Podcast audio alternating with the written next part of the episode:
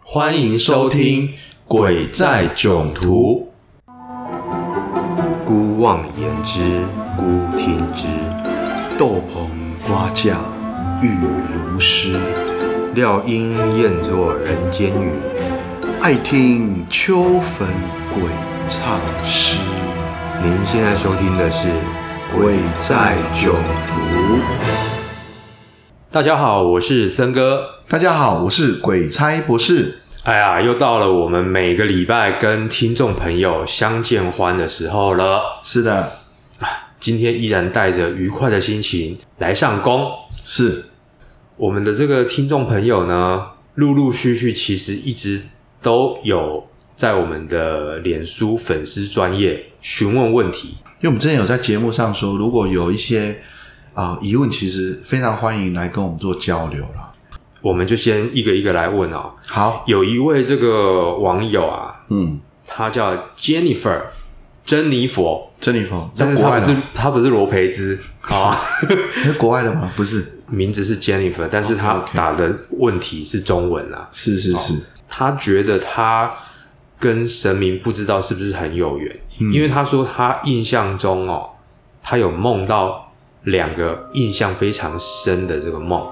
但是他基本上家里面他是没有在拜拜的。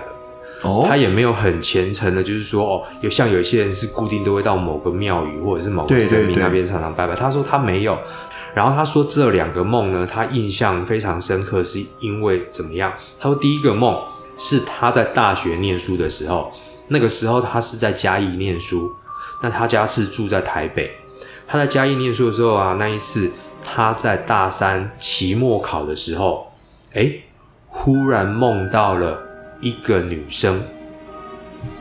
带着她的外婆来看他。嗯，外婆看着他，慈祥的笑着，啊也没有说什么。对，哎，然后这个梦他就醒过来了。是是是，那因为他隔天要考试，他这个梦他其实原先也不会记得非常清楚，嗯哎不会刻意去记它。他也没有特别放在心上。对，但是结果呢？他考完第二天之后，家里传来外婆过世的消息，哦，他仿佛觉得外婆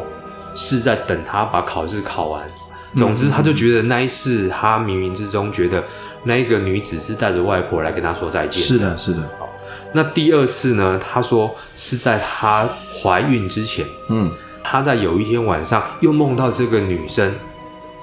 牵着一个娃娃来看他。嗯嗯嗯，过了一个月，他有他有喜了，哦，所以他说他印象非常深刻是这两件事是情，是是那都是跟这个女子，然后带着她的亲人有关。是，一个是带外婆来跟她说拜拜，嗯嗯嗯，一个是带着这个小朋友送子来啦。是是是，哦，所以他就说，诶，他梦到了这个女子，会不会就是神明？要不我先回一下 Jennifer 这个哦，故事好，OK，要快速让听众也理解到哈。首先，这个女生的梦境哦，跟我们之前某一集有讲到一个可能性有关，预知梦哦，哦。但是这她的两个梦里头都有出现一个女子，嗯她个人没有宗教信仰，嗯所以这边我的解读是，可能是她家族之间是有宗教信仰。然而，这个女子依我自己的经验判读，有可能是送子观音，不然就是天上圣母。嗯那有可能是他奶奶就有这个梦，他们奶奶本身就有虔诚的宗教信仰，哼，哦，所以在快要离世的时候呢，这个神佛其实是会引渡他到另一个世界。在那之前呢，这个神佛呢就把奶奶的灵魂呢带到他身边想关心的人事物的梦境去相见，因为有时候哇无法亲自见面嘛。就是还可以，因为你比较虔诚的信仰某个神明，对他会帮你做这种有哦特别的 VIP pass 通关。，对对，这个我遇过好几个个案是有这情嗯况，就是哦，亲人可能在在国外哦，然后呢，他也是有信仰的，然后在台湾的或者是在其他各地的亲人，就陆续在他离世之前，确实都有梦到这亲人。那所以就是 Jennifer 希望这个可以回答你的问题啦。哦，那对既然你如果没有特别重要信仰，你依旧就是感念这个外婆，对哦谢谢她是这个是是走之前是还惦记着你，没错哦这样就行了。好、另外一个呢，杰西卡艾巴， 哎、没有，现在的网友都会台语应取该，会有布鲁斯威利了。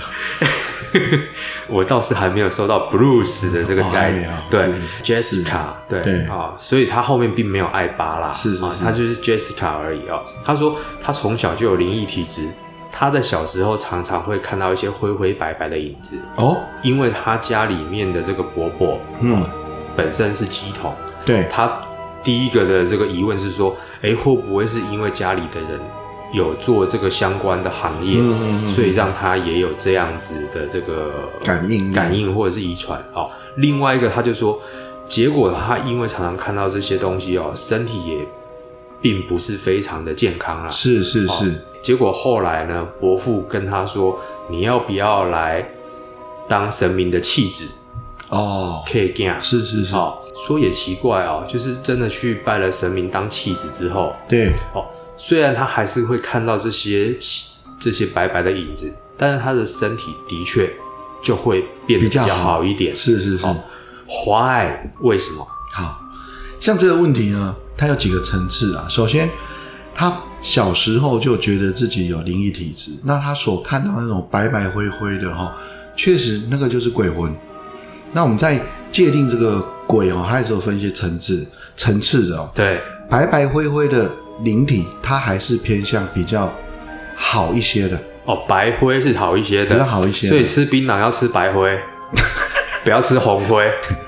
哦，差不多，差不多。好，不要吃槟榔、如如啊，果说你看到的是完全具象，或者是比较黑的，那是比较不好的，恶灵，比较偏恶劣。所以真的也会看得到。对，会看得到你如果会看到白灰，你也会看到对黑的。是是是，哦，那还好。只是他没遇到而已。他会看到灰的，就会看到黑的。哦，嗯，然后第二个层次是说，他的家里去确实是有人在从事这种跟灵界沟通的服务，然后是就我们的宫庙的文化，对在他家就是个服务嘛。那确实那个环境本来就比较会有灵界来来家里这样走动，嗯所以在长期在那样的磁场上，再加上他本身是有通灵体质，哦，很容易会因为这个磁场调整不佳，确实有可能会产生什么，就是他的嘖身体哦，就是没有没有办法很干净。那跟神明做这个关系，其实就是有一种接引神明给你的一种善的能量，那个能量可以保护你。哼，嗯就哼，像我们平常出出外啊，我们求平安符接近，嗯哼，哎，那做气质的关系是会更深一点点，是那所谓气质文化哈、其实在台湾来说是一个哦未成年前为了要保护孩子能成长平平安安所做的一个宗教科仪啦。哎、我这边有一个问题，是那可是我在之前又有听过一说、哦，有一些老师啊，嗯他会在取名字的时候，或者是说我们小孩子出生，不是都会去给老师看他对对的对命盘？哎、有些老师会直接就是说，哎、这个小孩子在几岁之前都先不要进去庙里面。哦，哎、这是又是为什么？这就是另一个一个，因为算命里头有很多方术，然后在算命里头有一种叫哦小儿观煞啊，这个小儿观煞里头就是古时候人统计出来的一种哦类类文化的这种算命术哦，它里头有几个比较奇怪的这种观煞，就有讲说可能小孩子本身跟佛缘比较不 OK，嗯哼，或跟某些哦民间习俗的活动可能会有磁场冲突的情况，比如说中原普渡嗯之类的，这个时候就会警告这个小孩子不要随便的去踏进去哼，哦，哦，以避免说自己的魂魄被这个磁场给冲煞到，冲煞到，就影响他的健康。哦严重者当然就是意外嘛。了解。嗯， OK，那接下来就是布鲁斯威利了。好，好， 哦，没有啦，这一个呢，他叫阿伦，他说最近他家里面的这个爷爷啊，对，身体越来越差，哦是因为之前爷爷已经被诊断出是癌症，是他说是这个肺癌的这个末期。是，那因为在这个癌症的最后阶段啊，医生现在已经跟家里的人讲说，就让爷爷在安宁病房里面哦走人生最后一段路。哦，可是呢，他说现在困扰他的是家里面的爸爸还有爸爸的兄弟姐妹们啊，都一直想要让爷爷哦再继续可以多活几年。是是是，可可能舍不得啦，对哦对，所以一直有要求，就是医生啊，哦，就是看可不可以有没有什么办法，甚至他们的亲朋好友、亲戚，这个时候就会有很多意见来了。嗯嗯嗯，哎，什么东西可以治疗啦？对哎，听说谁谁谁很有效，听说什么什么很厉害，但是他说以一个孙子的立场，他也不知道怎么样去劝爸爸，因为他觉得爷爷这样子其实非常难受啦。是的，好，但是他又怕这样子讲了之后会被爸爸说他不孝，是是，怎么是可以说什么就是让让爷爷就是这样子走啊啦？对对那他是问说，那这个时候呢，到底是要听医生的话，还是去求神拜佛听神明的话呢？听了这这个伦哥的故事哦，实际上这真的是一个很难做决策跟抉择的一个情境啊。嗯那另外一点就是说，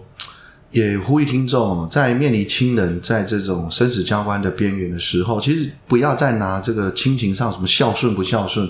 这会有一种亲情的绑架的感觉。对，对，那我自己的个案里头或我的经验里头，一旦我遇到这种问题时候，确实也是蛮左右为难的。真的很为难。，对啊，毕竟说像以我个人的专业来说，其实我是跟灵界沟通的一个媒介，嗯那这已经跟寿元有关系，其实我也束手难策啦。嗯在平常心讲，嗯那在大家应该也知道说，这生死交关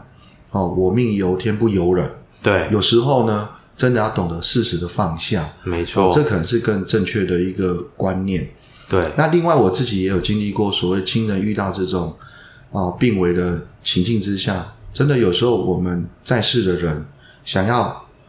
透过医疗来延续他的健康，也要考虑到他到底可不可以未来还可以靠自己治理这件事情。第三方的这种强化的方式哦，其实有时候不一定是真的是站在当事人最佳的一个方法了。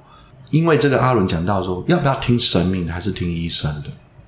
哦，这个这个我很难在这边给伦哥一个标准答案，但是我透过一个我过往的一个案例跟故事，我分享一下。嗯，那首先呢，也是给各位听众朋友一个观念，千万不要病急乱投医。哎，这个真的是在家里，尤其是你至亲的人哦，生病的时候，是的，人在慌的时候，常常真的就是这一句话：你病急，你就是慌了手脚，什么人来你都觉得想要听一下，是是是，这个时候很容易得都点笨神啊。对，你在这种时候，你遇到这种骗人的，你其实很，你其实没有判断能力。是。那这讲到病急乱投医，也不是说这个各师的宗教的服务啦，或者是说这个民间习俗的偏方，就真的是骗人的。嗯，实际上，我们站在一个比较公正的角度看，你有没有想过，医生给我们的治疗方法就一定是一百趴吗？也不是嘛。所以，我们寻求是一个方法论。那这个方法论如果合理，我们应当怎么配合？我觉得这就是人的的客观的角度。那今天这个问题是讲要听谁的？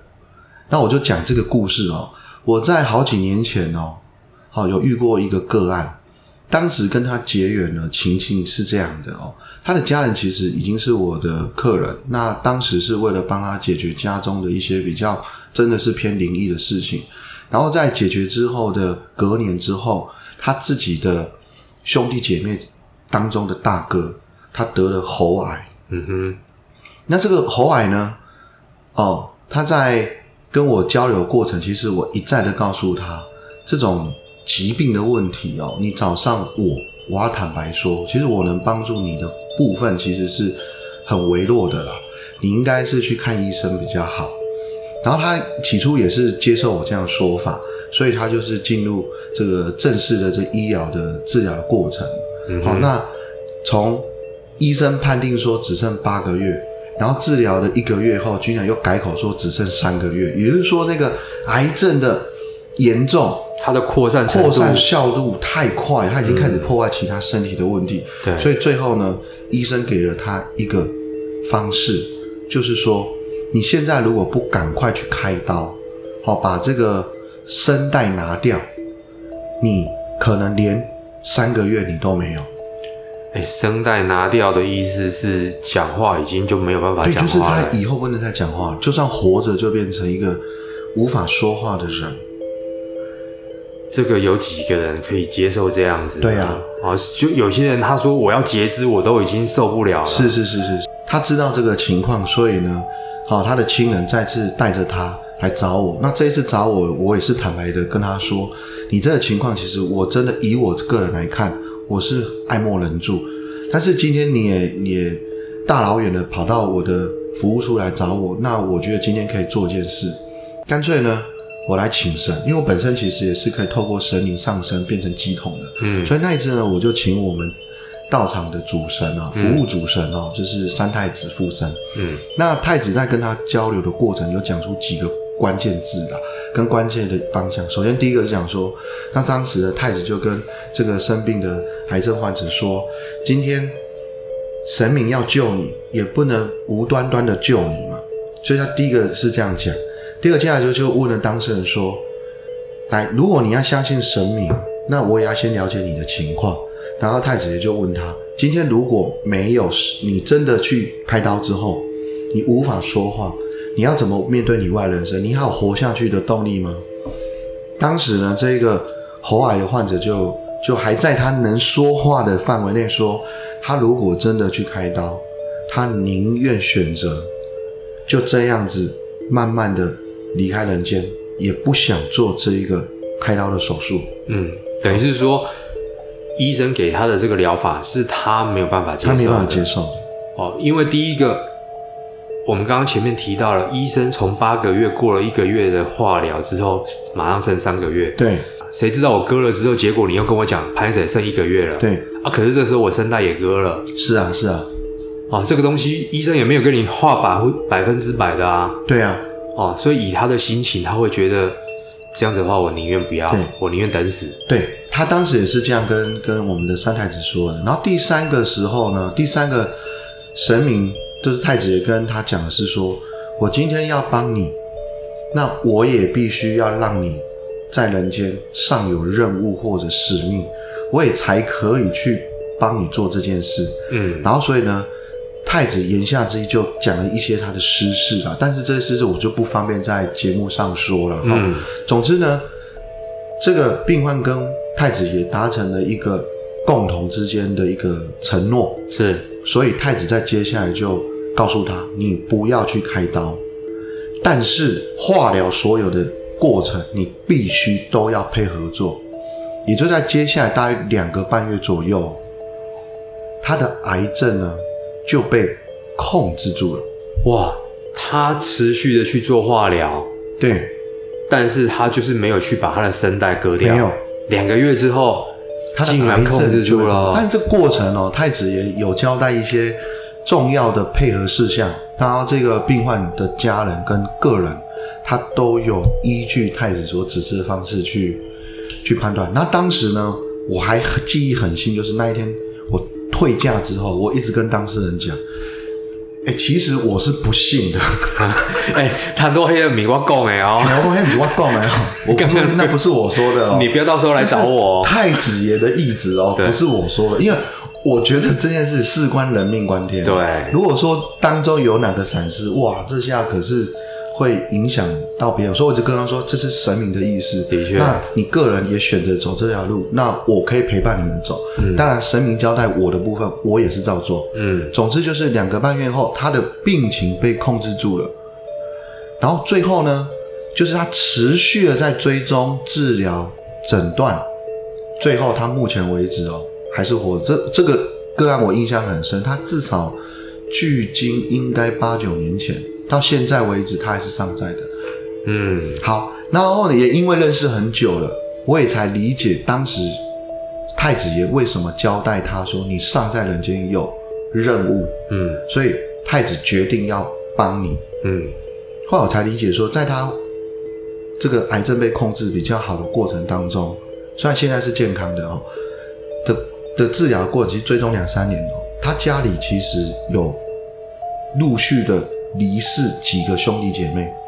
然后反而都比他还早走啊。对对对，但是后来要离世的那几位兄弟姐妹再次找上我们太子爷的时候，我们太子爷就比较和缓的拒绝掉这件事。委婉的拒绝了。对，哦所以当时也也这件事也让他的家人其实有没一点送不啊谅解。对啊，为什么你只救大哥？对为什么二哥、三姐、四妹不救呢？是啊，这些事情都已经发生了，嗯发生之后才知道说，原来当时太子救了这位大哥，是因为神明已经知道他家族可能接下来有很多人都会离开，只剩他一个大哥在，还可以再照顾父母亲。嗯那哎以及他个人在人间还有一个使命，就是他要好好的去修补他的婚姻关系，嗯哼是基于以上，嗯所以当时神明也就是太子爷，他可能才去疏通了一些事情。哼，但是很有可能就是说，他今天如果没有回来问的话，他我当然是用结果论、啊，对对对对啊，就是说他如果没有来问，他是不是就是也坚决不去割他的声带，那也有可能就走了，那他人间的使命可能也就没有人可以完成对，哦，也有可能有是这可个样能，哎子那、，也有可能他没有来做这件事，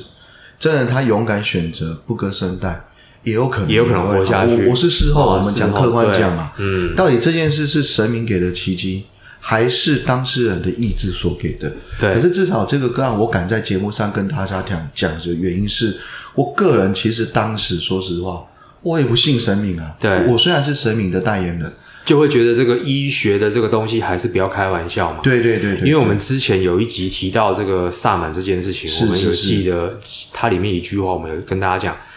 它是解决医生治不了的病，对那些奇奇怪怪的。可是这个东西我就已经判断就是癌症了。对，你不是卡到音，你不是什么伤魂七魄被弄到哦。所以一般来说，如果有这个专业的医疗建议，我觉得大家还是一定是要先去当然找那医是我生。们首选的第一条路。对那如果说这些好、哦、民间的方式可以辅助的话，当然有能量，我觉得大家的心态是正确的。没错，我觉得你还是可以参考一下。那更重要的是说，这一个喉癌的病患者在后面哦，很有趣。有一天哦，他就跟我说，哦，就是但他们都是口都叫我老师嘛，嗯然后就跟我说，你知道连医生哦，嗯，都问他说，哎，那你们你的那个太子爷哈、哦，有没有说到你的身体状况怎么样？嗯，也就是他跟我分享是，其实带着很有喜悦的一个心说，连神明都在问他说，我的太子也讲他病况怎么嗯样，然后他就跟医生说，我的太子也说哈，后面都没事了，嗯嗯嗯嗯。哦，所以至今为止他其实健康还是 OK 的，所以这一个个案哦，当然只是给听众朋友做参考，也希望阿伦你如果有听到我们的节目的时候，我觉得其实最重要的，刚刚这个案例分享还是要给大家一个观念，请尊重当事者的自由的意志。对对我觉得这个时候不是说家人谁想要让他活下去，谁舍不得，应该是问爷爷哦，因为我们刚刚的个案是这一位病人，他觉得与其被割声带，他接下来的生活他会觉得非常痛苦，对，那个生活是没有品质的，是是是，他宁愿就这样子走。嗯，哦，这是有一个破釜沉舟的决心了啦。那这个时候刚好这个元帅三太子有跟他讲这件事情，他就顺理成章的觉得，诶，我刚好可以这样子做。嗯，哦，所以基本上有时候这种癌症的患者，其实我们之前都有听过，本身的意志力跟能量很重要的。对你心里面如果正能量的话，诶，你觉得诶，有人告诉我会好哦，对你完全相信这件事情，他说不定奇迹就会发生。那爷爷如果真的已经在安宁病房了，我觉得可能就劝劝家人长辈要问一下爷爷的意见。，对已经不是不是开心的活着了，对对哦，对就是他就活在病床上面，然后都不能离开，然后就灌药插管哦，所以这个决定我觉得还是要让这个病人自己去做决定啦，哦，对，那今天这个故事的确也是一个非常神奇的这这个案例分享，嗯嗯，啊、因为这个神机体验哈、在我们生活当中的身边的有很多朋友，其实都或多或少都有听过了。哎、真的有，对，甚至有什么，我骑摩托车的时候，然后差本来睡着了，忽然有人推我一把，醒过来，嗯我及时刹车，是是是，或者是说很严重的车祸，整个撞到地上，嗯，结果我安然无恙，对，哎、这些洗被让到该水，对不其对？实这个也是我自己个人也有遇到这种骑摩托车的事情。我自己在大学的时候就遇过两 次。啊，那个时候哦，因为我从小到大其实都有在拜拜，虽然小时候不是那么信。嗯好，那虽然我知道我个人是有灵异体质，可是其实我也不会想要去发展这件事情，就是哎、有看到就当看到，没看到就当做不知道。嗯好，可是我印象很深，是我在大学的时候有两次，嗯，好、哦然后那时候就是我刚开始学会骑摩托车，对，嘿，那有两次摔车的经验，我真的很神奇。我记得那个弯道很弯，然后我骑过去的时候，因为那时候不太会骑，然后是在下坡路段，嗯，然后就就失控，哦，那个你那个学校下坡路段非常的陡峭啊，，对，很陡峭。而，且每年事件频传然啊，后当时我后面还坐了一个同学，哦，哎，现在同学还怀恨在心，哎因为你没事之后之后他常常会会有念我 事情。然后那次我就这样下去的时候，我当然已经已经知道要摔车了，然后我就讲了一句“靠”，然后我我人就飞出去了， 然后在路上就转了转了好几圈，然后我站起来，然后等到回过神的时候，还好真的前后都没车，对，然后站起来的时候，我发现我的身体全部衣服好多地方，牛仔裤、外套、衣服全部都破洞，可我全身上下没有伤哎、然后就我好神奇哦，怎么会这样？然后我就去看看我同学啦，哈哦那时候坐火车， 他你同学已经飞到山下了，是不没是？有他已经被我的摩托车压着他的他的脚是被遮住的，哇，然后那个摩托车是压在他的脚跟腰背这样位置，然后他很痛苦的叫着我的名字，救救他！然后我赶快很急速的去把摩托车牵开，然后扶他起来，嗯，然后赶快帮他打电话叫救护车送医。然后接下来下一周就看到我们这亲爱的同学呢，对，他的腰部是装了一个铁架，然后他就对我很生气说：“为什么你都没事？”是，哦好，这是第一次了哈、嗯那第二次呢，又发生了，也是在这个骑摩托车，因为刚学骑摩，真的不太会。嗯可是我你也知道嘛，大学生嘛。然后有一天呢，又是下课的时候，我就载一个女同学，好，然后呢就告诉她说，没关系，我来载你回宿舍。结果在你前面前车之鉴才刚没多久，你现在又找一个受害者来垫背时了。间会冲淡你的记忆，哦，那我也忘了这件事。第一个同学很火，在看你，啊然后呢，接下来就是第二个同学，我又载他。然后这一次呢，更神奇啦，我直接在巷弄之间不小心，因为没有注意到，就对方来了一个计程车，这计程车还说时迟那时快，他都没踩刹车，一路只会扒。然后我就正面跟他正面交锋，然后我一样还是说出我那个咒语“靠”，然后这一次更神奇，我整个人突然间飞起来了，然后我就站在了旁边站好了，我我肉眼目睹我的同学坐着我的爱车跟这计程车直接对撞，然后一对撞完之后，我落下了男人的眼泪，我吓到了，其实我吓到了，可是我再一次跟卡里宾卡啊比，亚全身无伤，然后这同学其实很痛恨我，后来他在医院的时候也一直讲，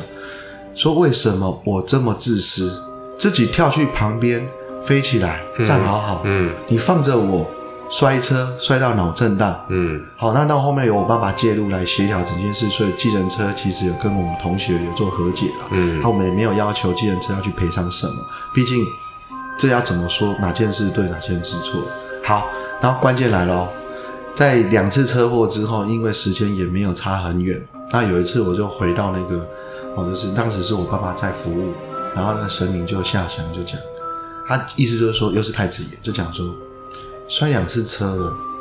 啊，你有没有想想你自己要做哪些事情？还有为什么跟你讲过要注意的事，你都不注意？要不是呢，我给你那个车子的平安符，我告诉你，你这两次已经出大事。我后来才想起来说，原来我摩托车里头有爸爸给我的那个平安符，所以是因为这个平安符让我感觉到什么安全，所以这是我自己出车祸两次体验里头，我切身的感受到，也就好像人家神明有在帮忙。我只能说，我现在终于知道你大学后期啊，是人缘，很差的原因是为什么啦？哎，啊，同学之间就耳语的这一位这个跳车哥啦，技术不好，爱钻小巷，骑快车，又自己会先往旁边跳，哎、可是说实话，我不知道为什么会往旁边跳、哎，两次其实我说实话，我不知道为什么，可是我人是好的，我觉得很神奇。尤其是第二次那计程车，那个在脑海里的印象很深。嗯，我不可能跳那么高，然后会飞到旁边去站着啊！是，对到底是谁帮了我？所以我心里其实是感谢太子爷的。嗯，所以今天刚好有讲到这个题目，叫神机体验。对，这是我自己在读书时期遇到哦，我觉得还蛮神奇的事情。下次不要再骑车载别人了。现在不会了，现在我开车哦都很慢。从那之后我就知道，行车要注意对安全。还好我真的是没有被你载过，还留着一条好汉命心在这样子哦。OK，那今天的节目呢，呃谢谢各位听众朋友跟我们分享的这个亲身的这个经验，好，也谢谢大家的陪伴。是的，鬼在囧途，我们下次见，拜拜。